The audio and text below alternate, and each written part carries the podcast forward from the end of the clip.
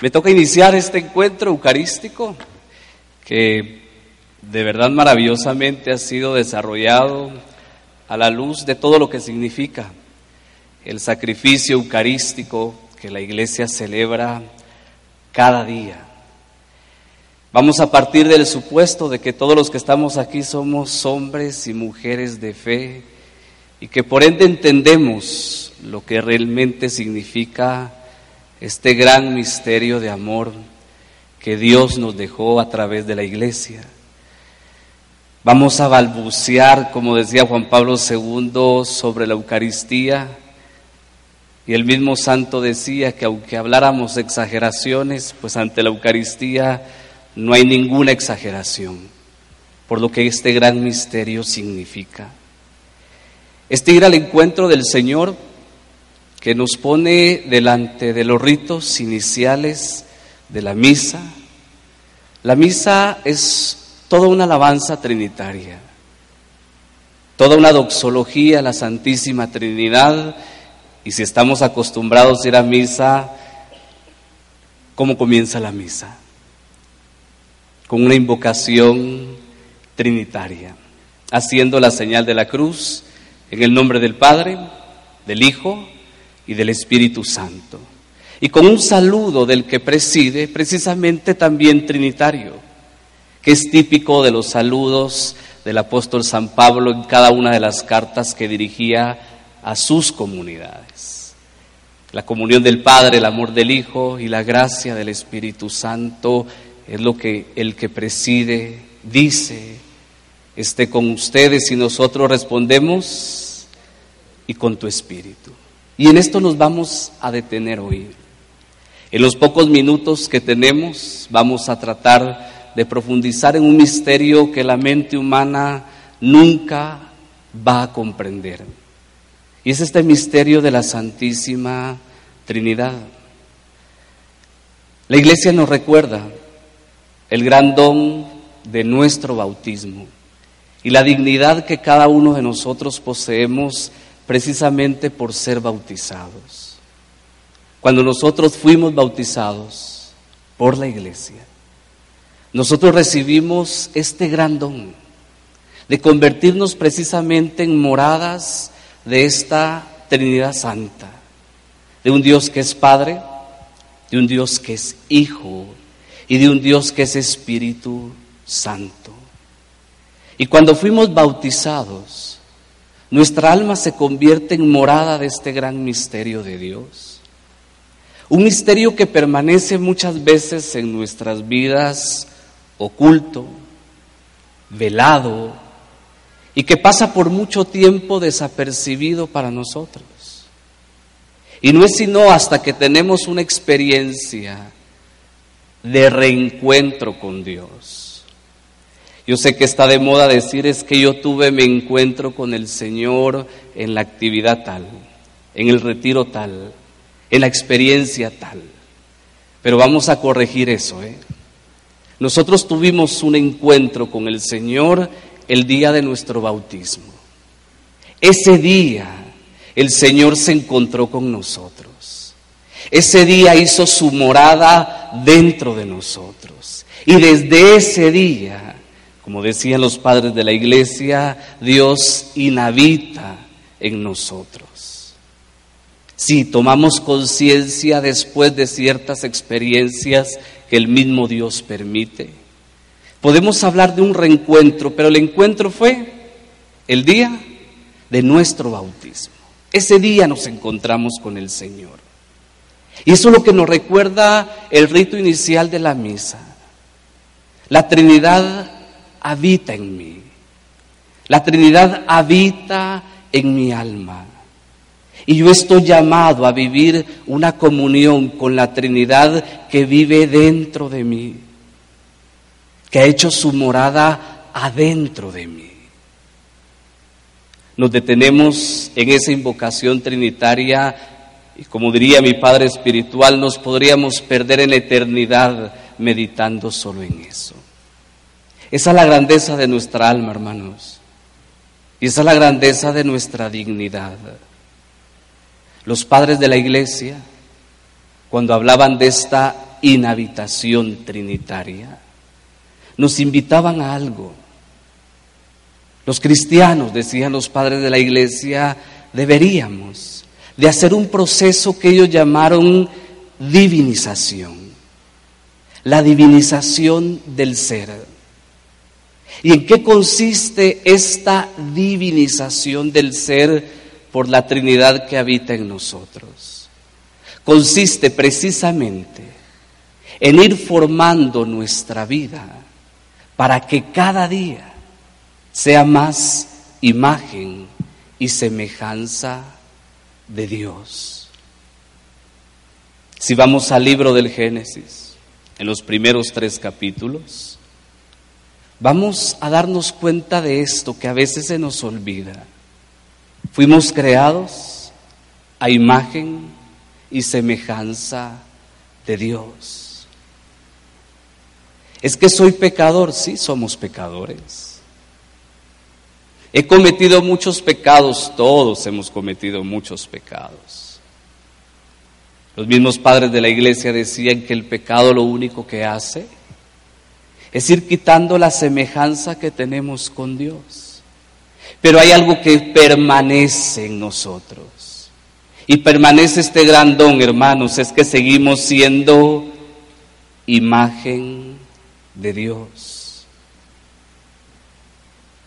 Y cuando yo reconozco que por mi bautismo soy imagen de Dios, me propongo una tarea, la tarea de recobrar la semejanza que yo tengo con Dios.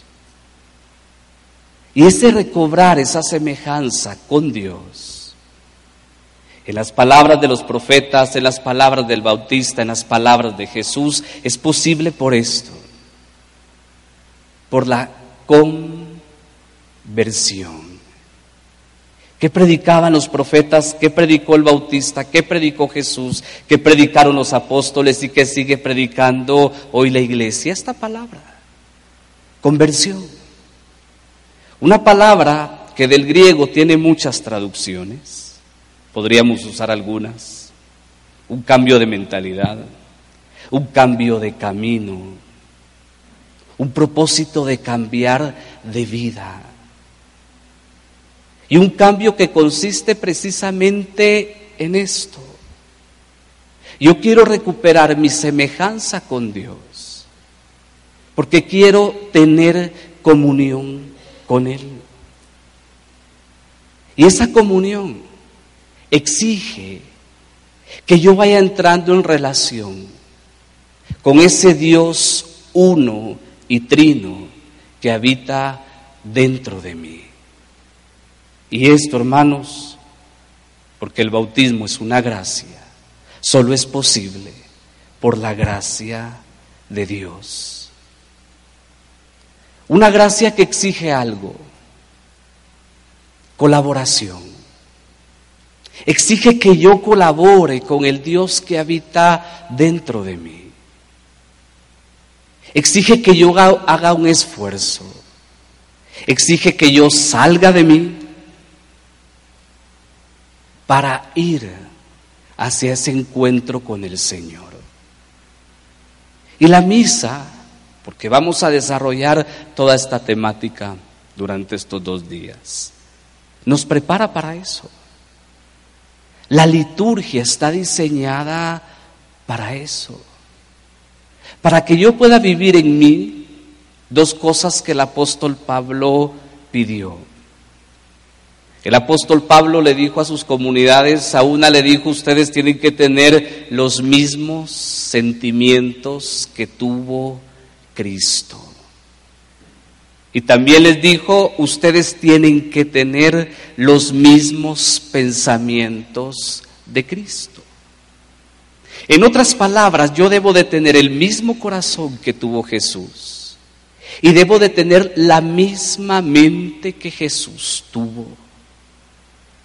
Y toda la liturgia, especialmente la liturgia eucarística, está diseñada para esto, para que yo pueda desarrollar en mi vida los pensamientos de Cristo y los sentimientos de Cristo. La liturgia, decía Benedicto XVI, tiene una razón, tiene una inteligencia.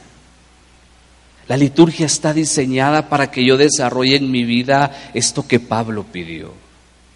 Y para que yo vaya entrando en comunión con la Trinidad que habita dentro de mí. Pero para eso, lo primero que necesito es disponerme para tener ese encuentro con el Dios que habita dentro de mí. Le pongo un ejemplo.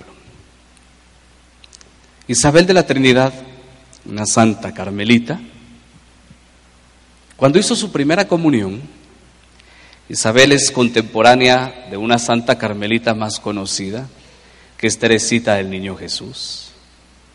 Las dos vivieron en Francia, solo que en provincias distintas.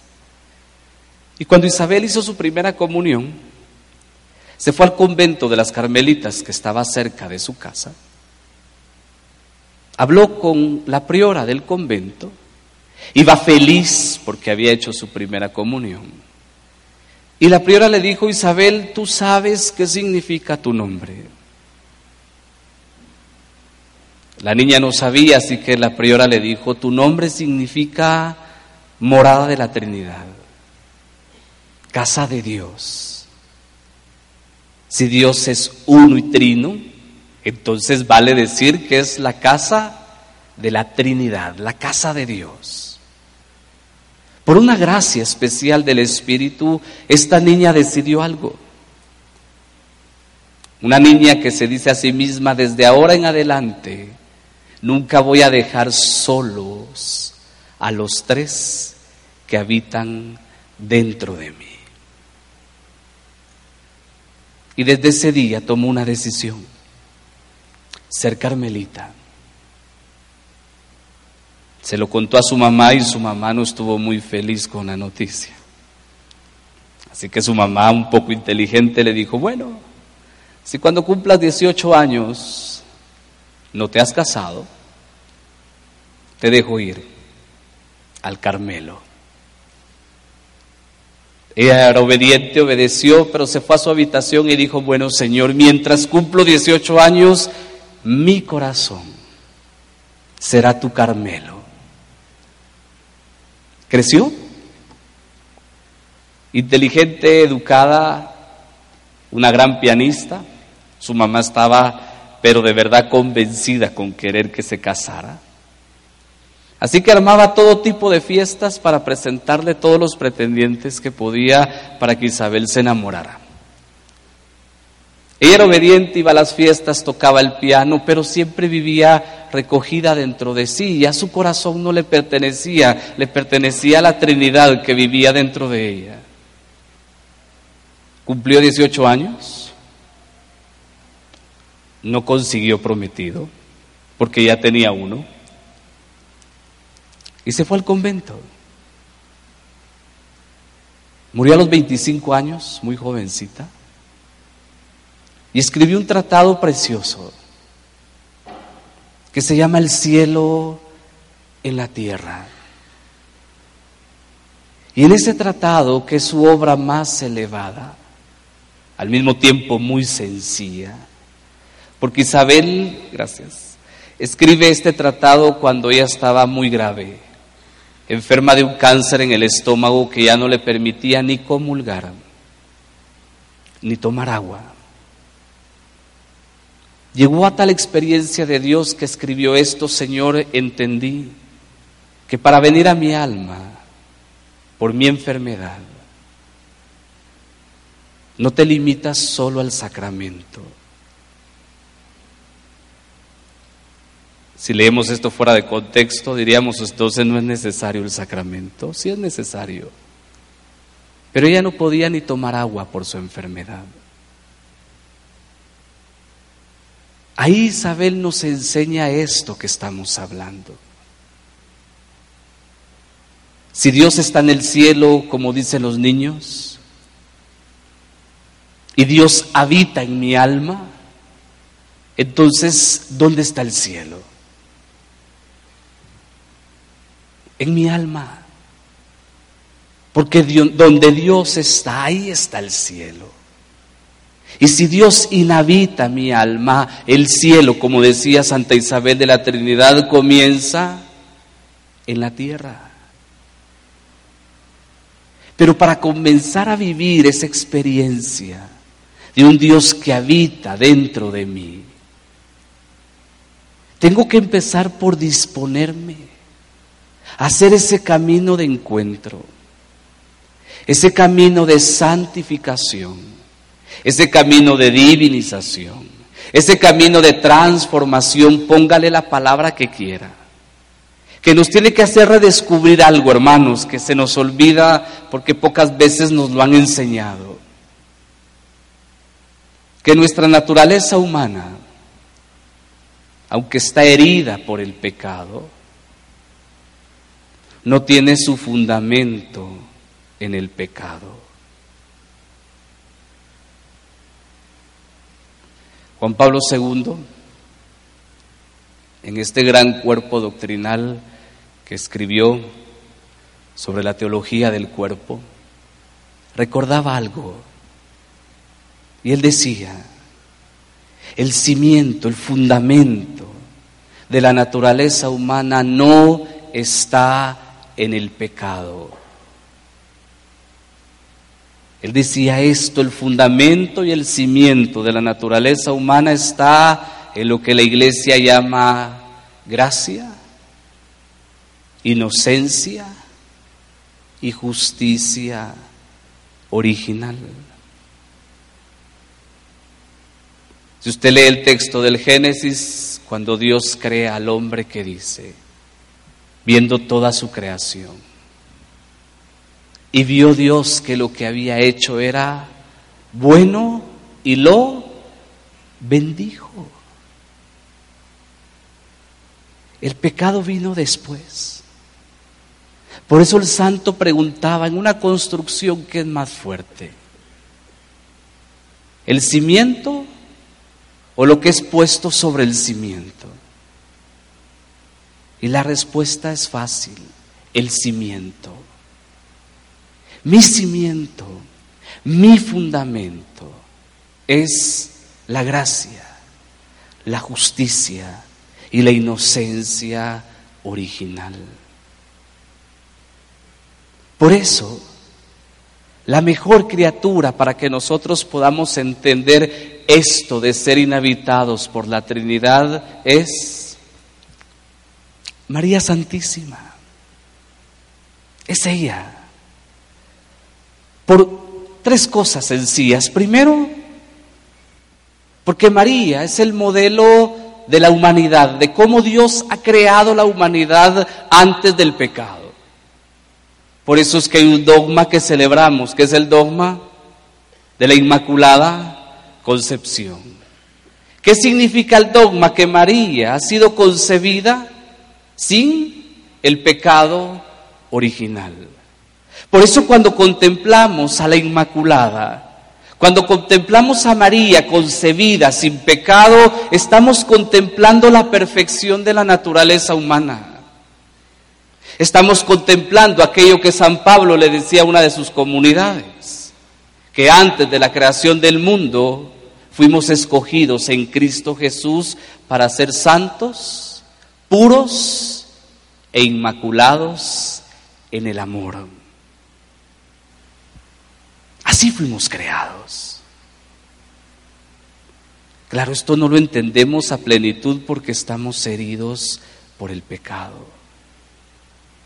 Pero en la contemplación de María como criatura podemos descubrir un poco de lo que esto significa. Dos, a la primera, que se le revela el misterio de la Trinidad, es a María Santísima.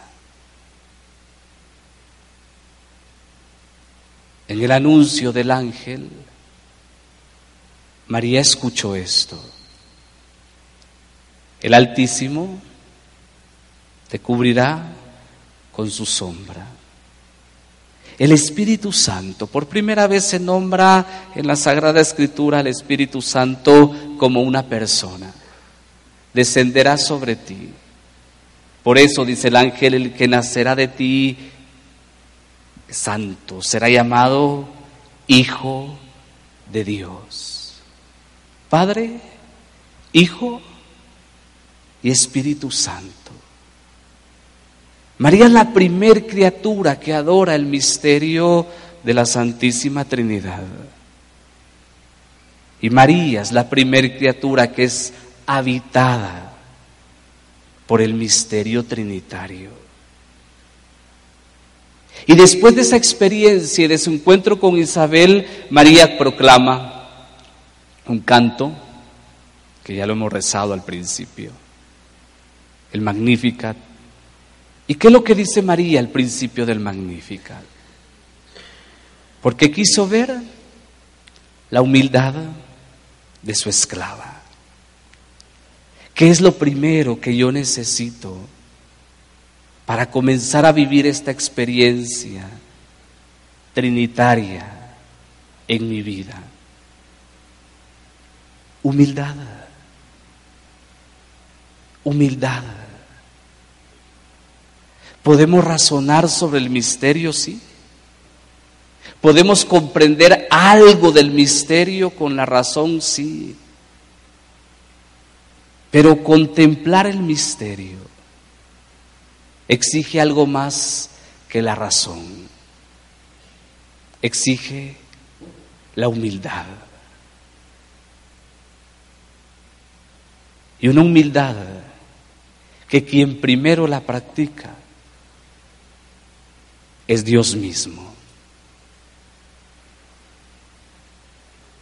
Hay un salmo que reza, ni cielo ni tierra pueden contener la gloria de Dios.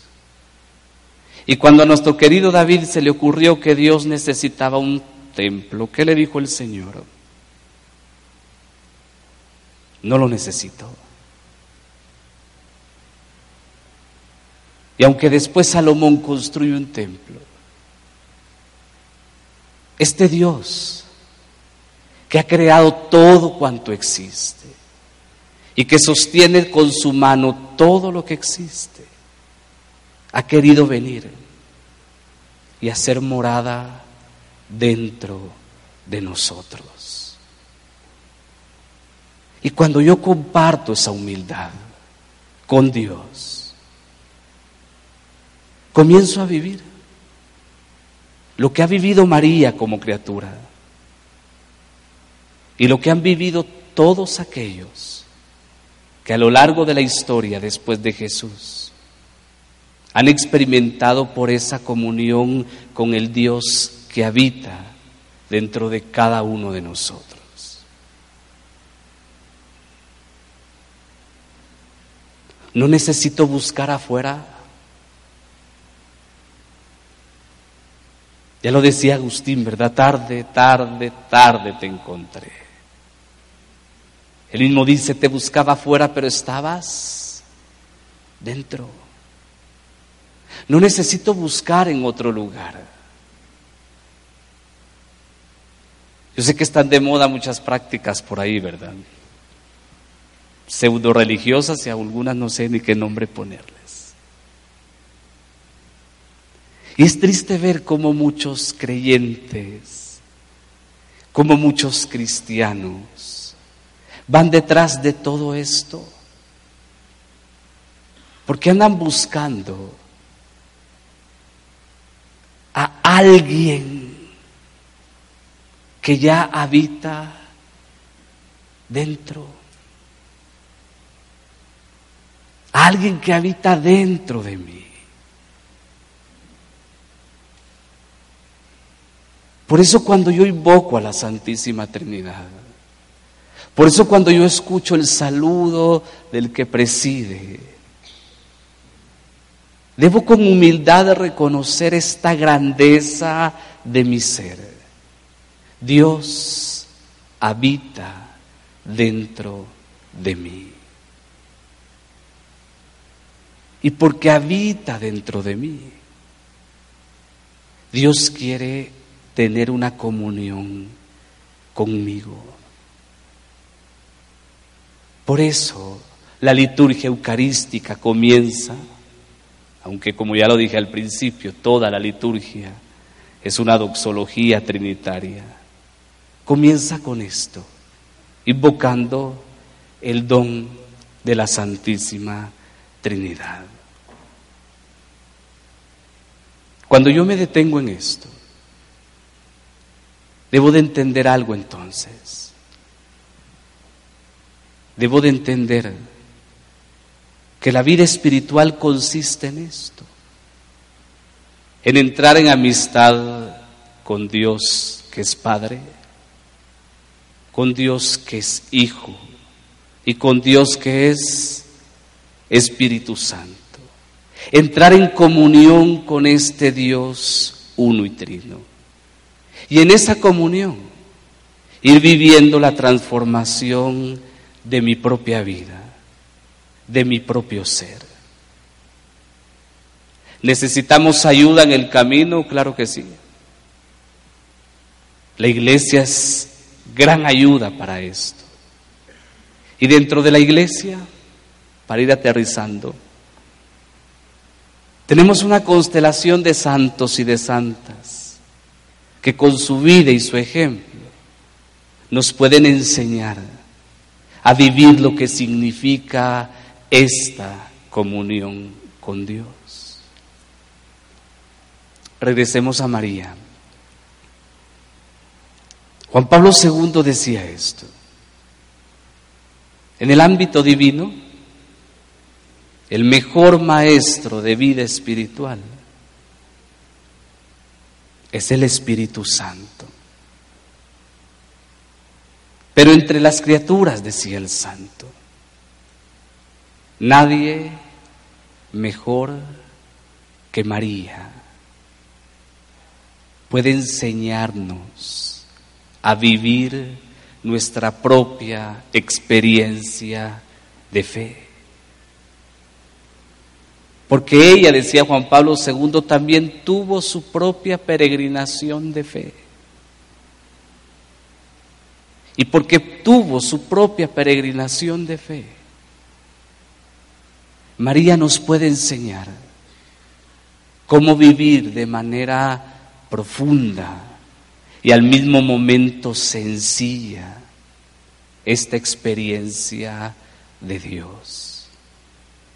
Esta experiencia que en el Evangelio de Juan Jesús nos le enseñó. En el capítulo 15, en algunos versos, Jesús repite esto, si alguno me amara y guardara mis palabras, el Padre y yo vendremos y haremos morada en Él. Esas palabras de Jesús que son vida y que son verdad, son reales para nosotros desde el día de nuestro bautismo son verdaderas desde el día en que fuimos bautizadas, bautizados y desde el día en que fuimos bautizados somos capaces, y usemos esta palabra, somos capaces de entrar en comunión con Dios que habita dentro de nosotros. Así que hermanos, resumamos. Empecemos a cambiar algunas expresiones que los católicos usamos. ¿eh? Es que voy a ir a la misa. Voy para la misa. Agreguémosle esta palabra. Vamos a vivir. Póngale esta palabra porque a eso vamos a vivir. Y este vivir que exige, exige relación, exige comunión, exige intimidad. Con tres personas que habitan dentro de mí. Es que ya estamos perdiendo el concepto de que es una persona, comencemos por eso. Nos estamos deshumanizando y nos estamos despersonalizando. Y si ya no somos capaces de convivir con nuestros semejantes,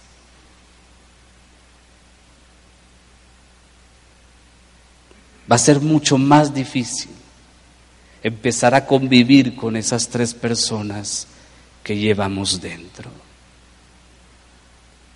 Si vamos a vivir la misa, esa vivencia me exige entonces comunión, comunicación,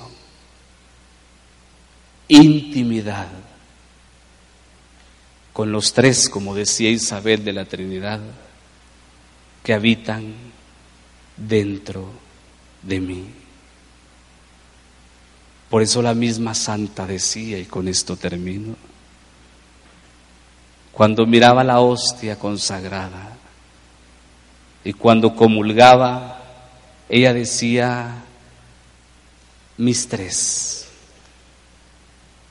mis tres. Porque aunque son tres personas distintas, el misterio de la fe me enseña que es un solo Dios. Amén. Lo invito a que, si se puede poner de pie un minuto.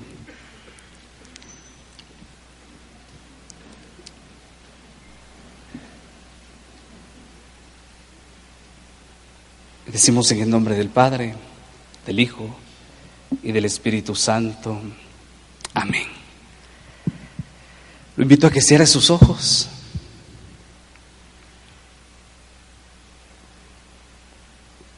Y te pedimos, Dios bueno, Dios uno y trino que habitas dentro de nuestra alma, que por tu gran amor